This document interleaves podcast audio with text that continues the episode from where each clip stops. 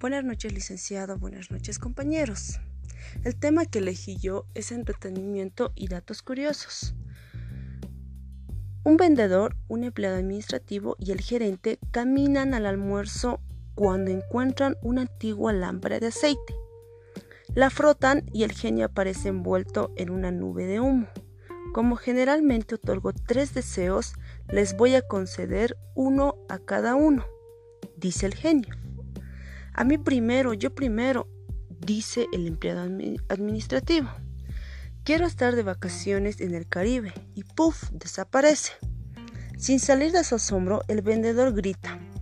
Ahora a mí, quiero estar en Hawái descansando en la playa con mi masajista personal y con una top model.